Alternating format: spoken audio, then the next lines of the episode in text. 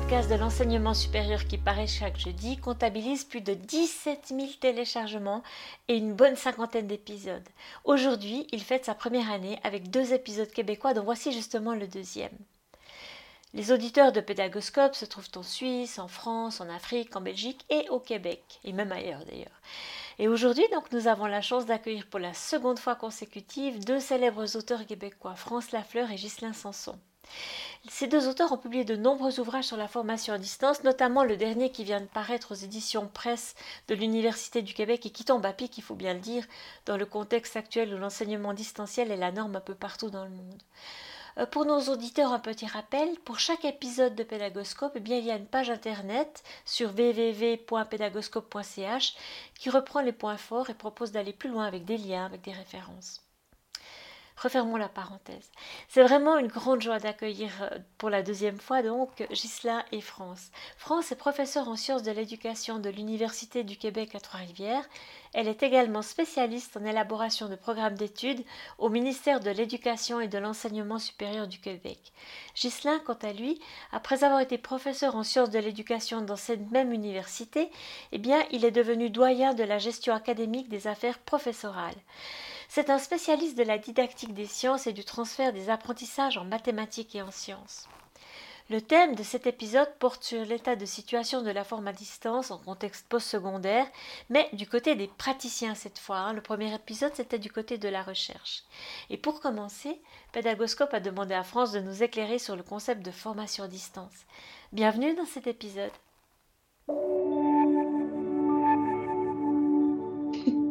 Alors, du côté de, la formation à distance, bien, on peut parler, entre autres, surtout le, cœur euh, de notre ouvrage, c'est la formation hybride, euh, qu'on appelle également le blended, learning. Alors, euh, on peut le définir comme étant un système de formation qui comprend une, en proportion variable des activités de formation qui sont offertes autant en présence physique des étudiants et de l'enseignant, ainsi que des activités de formation qui sont plus en mode synchrone ou asynchrone. Donc, euh, au niveau d'un cours hybride, ça vise à offrir euh, euh, une grande flexibilité par ce mode de formation-là. Et on parle de flexibilité de lieu et de temps. Donc, ça permet également pour un formateur de penser ou de choisir différentes modalités d'enseignement, d'apprentissage alors euh, voilà, c'est un, en, termes d'hybridité, on, réduit le temps de présence, mais jamais il n'est aboli, bien sûr. Et euh, ça nous permet, entre autres, d'avoir euh, des portions d'activités qui sont offertes en classe et en ligne, mais de façon complémentaire. Alors, très important de penser ici à la combinaison qui est plutôt très réfléchie avant de répondre aux besoins des apprentissages des étudiants. Alors, on pense aux intentions pédagogiques du cours, puis aux compétences professionnelles qui sont visées.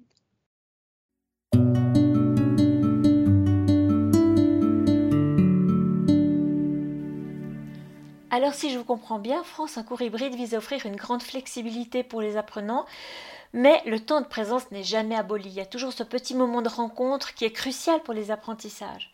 Ce qui me permet de dire quand même en passant que par rapport au semestre précédent où l'enseignement était complètement à distance, et eh bien dans le semestre actuel, de nombreuses institutions de l'enseignement supérieur ont justement choisi ce mode hybride, même si avec un très faible taux de présence. Et cette rencontre qui est peut-être parfois minime, apporte un réel plus pour les étudiants.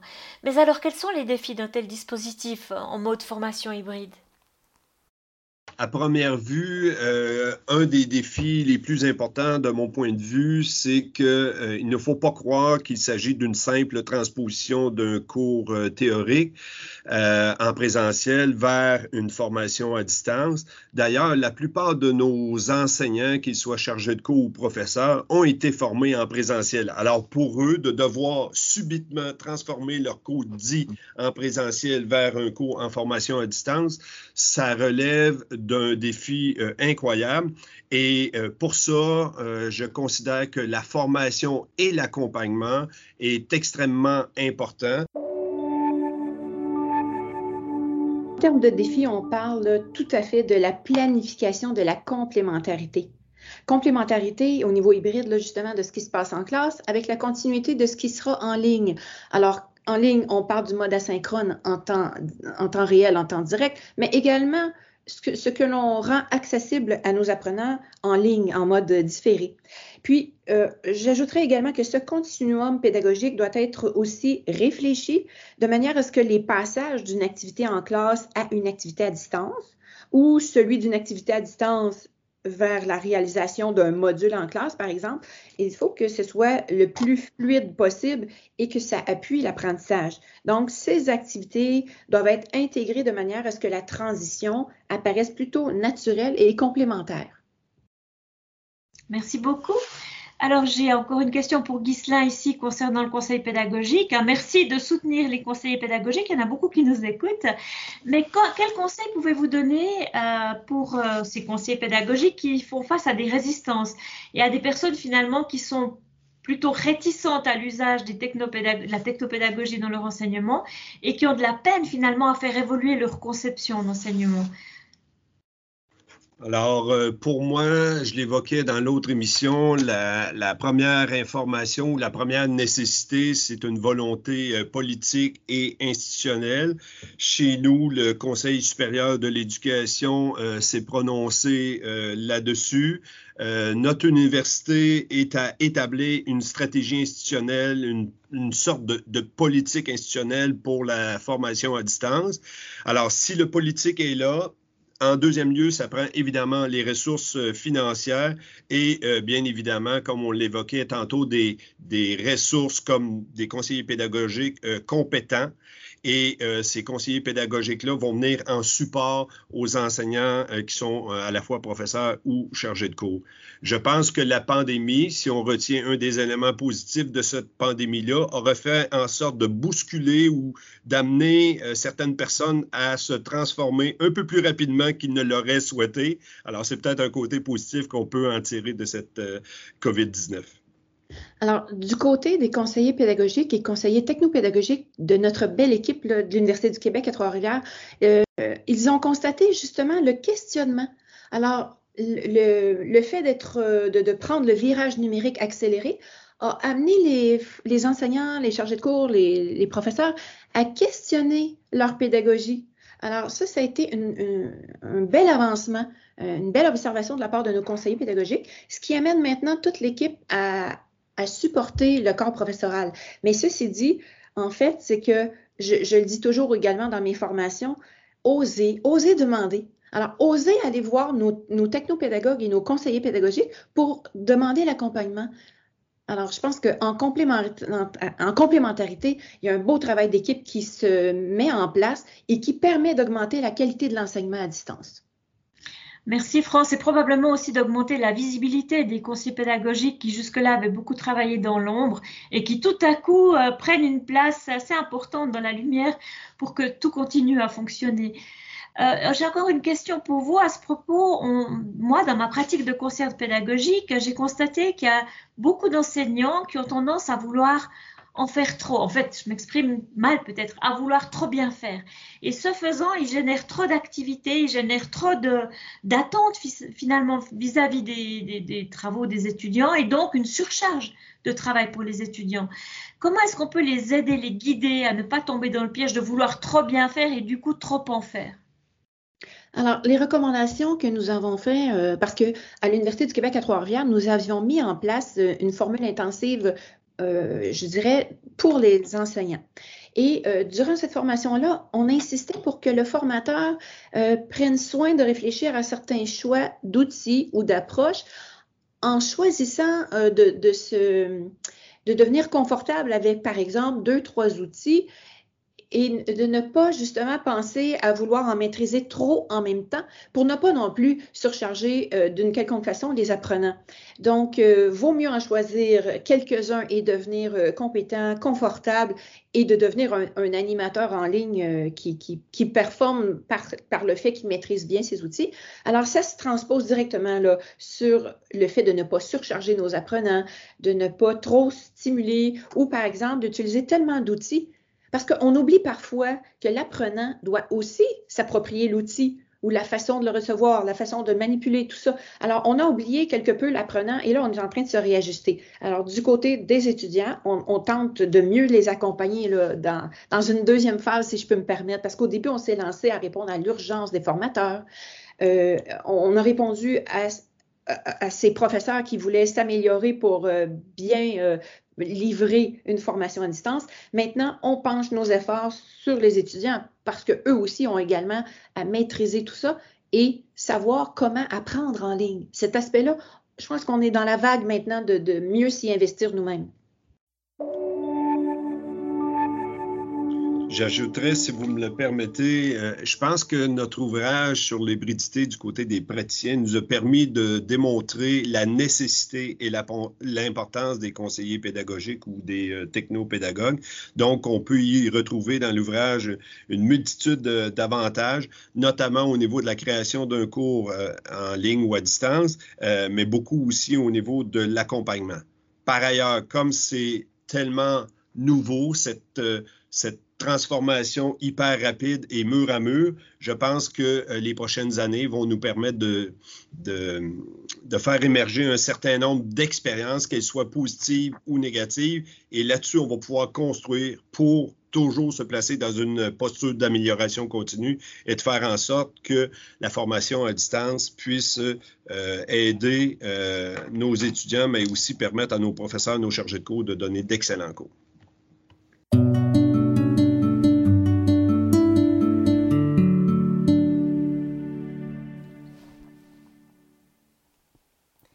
L'épisode du 2 novembre dernier intitulé Ce qu'en pense Claire, Pédagoscope donne la parole à une étudiante qui dit à ses enseignants Par pitié, évitez de donner vos cours entièrement en visioconférence. C'est compliqué pour nos autres étudiants de rester concentrés des heures à suivre un cours en ligne.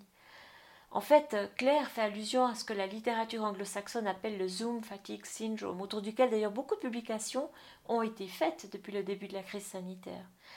La recommandation la plus frappante qui en ressort est de limiter les rencontres synchrones à 40 minutes au plus.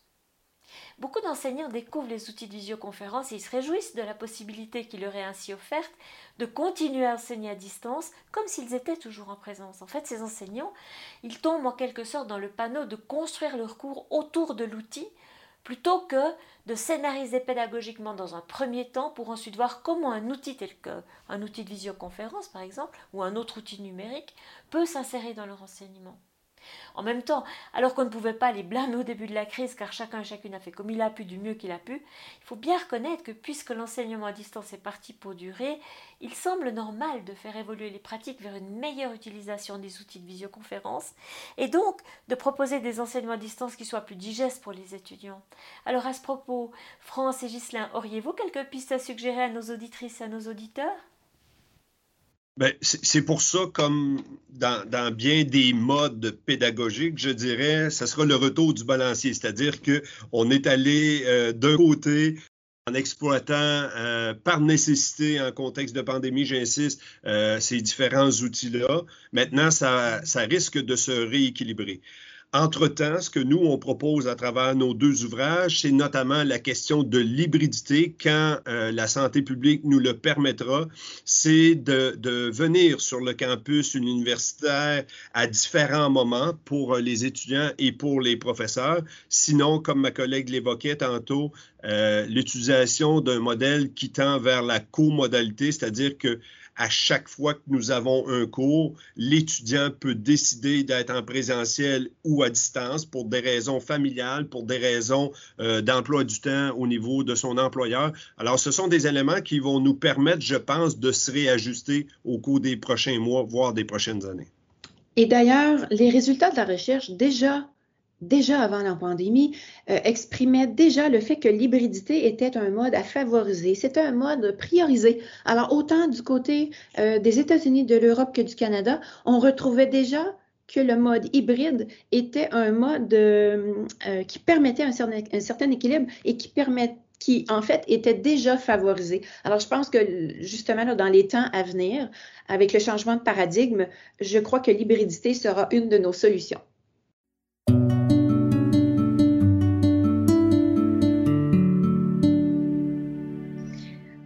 Puis bon, alors en ce moment, en Suisse, en tout cas, on est en train de tomber dans l'enseignement à distance sur toute la ligne, c'est-à-dire qu'il n'y a plus de possibilité de rencontrer physiquement les étudiants. Et comment est-ce qu'on peut assurer une présence tutorielle en ligne de manière efficace? En fait, c'est plutôt c'est au niveau de l'interaction que ça se passe. Il y a un lien, il y a un lien affectif, il y a un lien de présence qui s'installe par le contact. Donc, je, je, le répète souvent, l'interactivité devient euh, cruciale parce qu'elle permet justement ce contact. Donc, l'effet de présence à distance et le fait d'avoir euh, euh, toute cette communication-là permet de, faciliter l'apprentissage, d'intégrer l'apprentissage parce qu'on a le goût d'être là, c'est interactif et c'est ce dialogue qui permet de créer cette présence à distance. De mon côté, j'ajouterais, euh, c'est une réflexion que je me faisais l'autre jour. Lorsque les outils du type euh, courriel sont arrivés, on a vu le nombre d'étudiants présents dans les corridors devant les bureaux, euh, devant les portes des bureaux des professeurs diminuer. Alors, la, la notion de rencontre euh, pour un rendez-vous, pour des explications pour un étudiant, par exemple, en sciences comptables, a drôlement chuté au cours des dernières années avec l'arrivée des technologies de l'information et des communications. Alors, avec la FAD, la formation à distance, j'ose croire que cette utilisation-là des technologies va aussi faire en sorte que l'accompagnement ou la rencontre de l'étudiant va euh, se transformer, que ce soit en recourant à, Teams ou à Zoom, peu importe euh, les outils. Maintenant, je pense que pour certains étudiants, la présence euh, individuelle, euh, la présence physique dans certains cas euh, constitue un élément central parce que il faut se le dire très honnêtement et très franchement, la formation à distance ne plaît pas à tous les professeurs et chargés de cours, mais elle ne plaît pas non plus à tous nos étudiants. Alors, euh, il y aura ces transformations-là. Le dernier élément sur lequel je veux insister, il faut penser, à tout le moins chez nous au Québec, que nos classes du primaire, du secondaire, du collégial et de l'université sont actuellement en formation à distance ou en mode hybride. Alors, sur la, qualité ou sur la, connaissance de la formation à distance, nos étudiants à l'université dans les prochaines années vont arriver probablement mieux formés, mais avec le point euh, d'interrogation à savoir est-ce qu'ils vont être fatigués, est-ce qu'ils vont être euh, euh, épuisés de suivre de la formation à distance? C'est un grand questionnement qu'il faudra adresser dans les prochaines années. Oh, mais parlant de formation et de développement de compétences, je ne peux passer sous silence le fait que l'UQTR a lancé un nouveau programme court de deuxième cycle en design de formation et collaboration à distance. Alors, on invite les formateurs, on invite euh, euh, toutes les personnes, pas nécessairement les formateurs, mais ceux qui ont à travailler de près ou de loin avec le numérique, peuvent se joindre à nous au programme pour venir développer cette compétence numérique. Alors, bienvenue tout le monde, bienvenue à nos cousins européens. Alors, vous nous donnerez le lien qui sera sur la page de pédagoscope.ch, la page euh, donc en, relation avec l'épisode en question. Absolument. Merci beaucoup. Donc, il existe euh, une formation à distance au Québec, au Canada depuis de très nombreuses années. C'est pour ça qu'on est très content de vous entendre à ce propos, euh, et, France.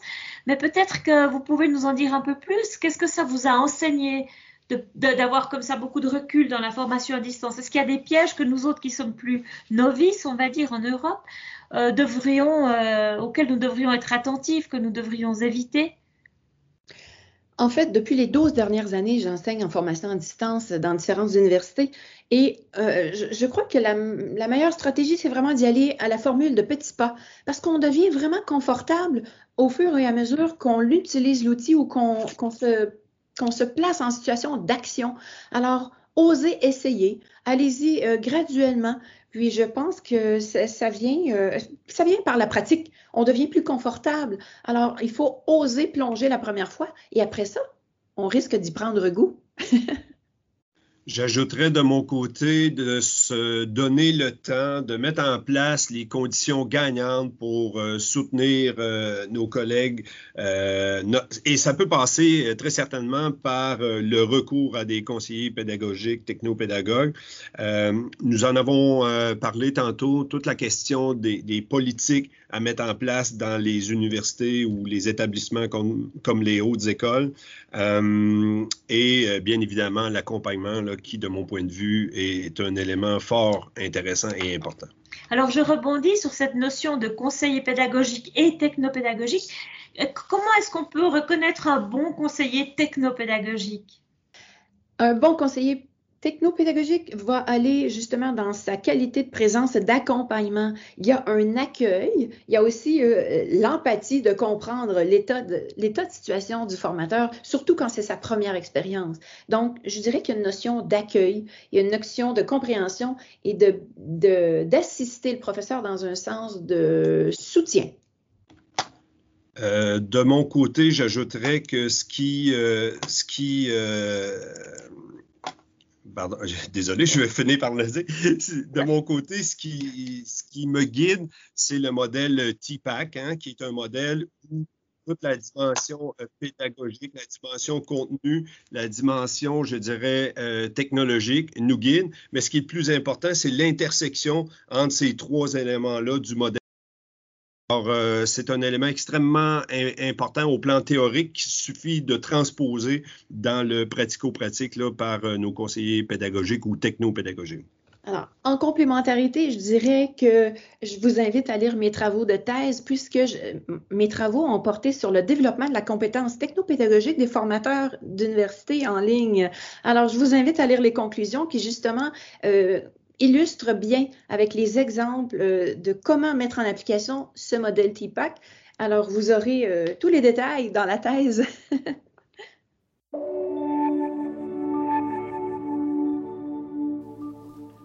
Un grand merci France de donner libre accès à cette thèse qui est tellement utile en ce moment. Pour nos auditrices et nos auditeurs, vous retrouvez plein de ressources et de liens pour aller plus loin sur www.pedagoscope.ch. Peut-être encore un mot sur le modèle TIPAC avant de continuer notre euh, et bientôt de terminer notre entretien. Le modèle TIPAC a été conçu pour permettre aux enseignants et aux enseignantes d'intégrer efficacement les TIS, c'est-à-dire les technologies de l'information et de la communication dans l'enseignement. Il se compose de trois compétences principales, les connaissances du contenu, de la matière, de la discipline, enfin le champ disciplinaire, ce qu'il faut enseigner. En, deux, les connaissances pédagogiques, comment les enseigner, avec quelle scénarisation pédagogique. Et en trois, les connaissances technologiques, quels outils numériques, quelles ressources, quelles applications technologiques. Eh bien, la compétence techno-pédagogique telle que le modèle TIPAC euh, la propose se situe au croisement de ces trois champs, ainsi que vient de le dire Gislain. Pour en revenir à votre ouvrage, est-ce que vos recherches sur le sujet ont mis en lumière encore d'autres défis à relever? OK, bien, un des défis actuellement extrêmement importants euh, dans cette euh, transposition ou cette transformation des modalités de formation à distance, c'est certainement, de mon point de vue, euh, toute la question de l'évaluation des apprentissages. Alors, on a dû faire court et faire vite là, depuis le mois de mars au Québec notamment, mais j'en suis convaincu un peu partout sur la planète. Et parmi les défis, on constate que la formation à distance inciterait davantage à différentes formes de plagiat. Alors, est-ce qu'il y aura de la télésurveillance? Est-ce qu'il y aura des modalités pour s'assurer qu'il y ait le moins de plagiat possible? Ça reste un enjeu euh, de, de praticien, mais aussi de recherche. Pour le mot de la fin, je vous dirais que la distance, elle, elle augmente, mais l'humain, lui, doit rester prêt.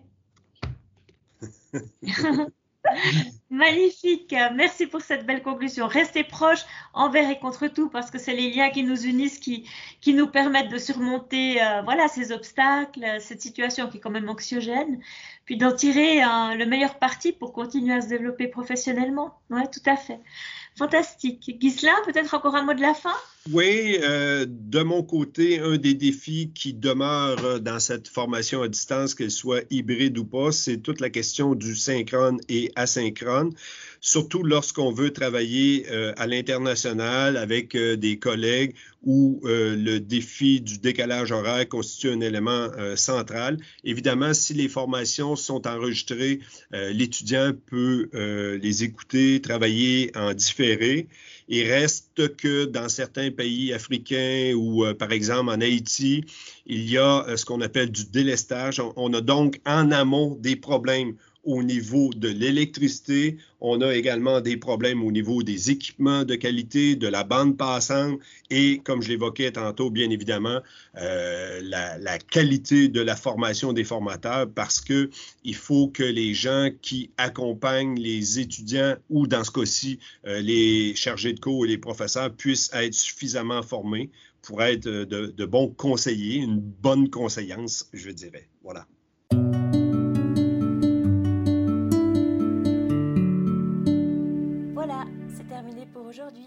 Un grand merci d'avoir écouté cet épisode. J'espère que le format vous a plu. Si oui, dites-le moi avec 5 étoiles ou même un petit cœur sur iTunes.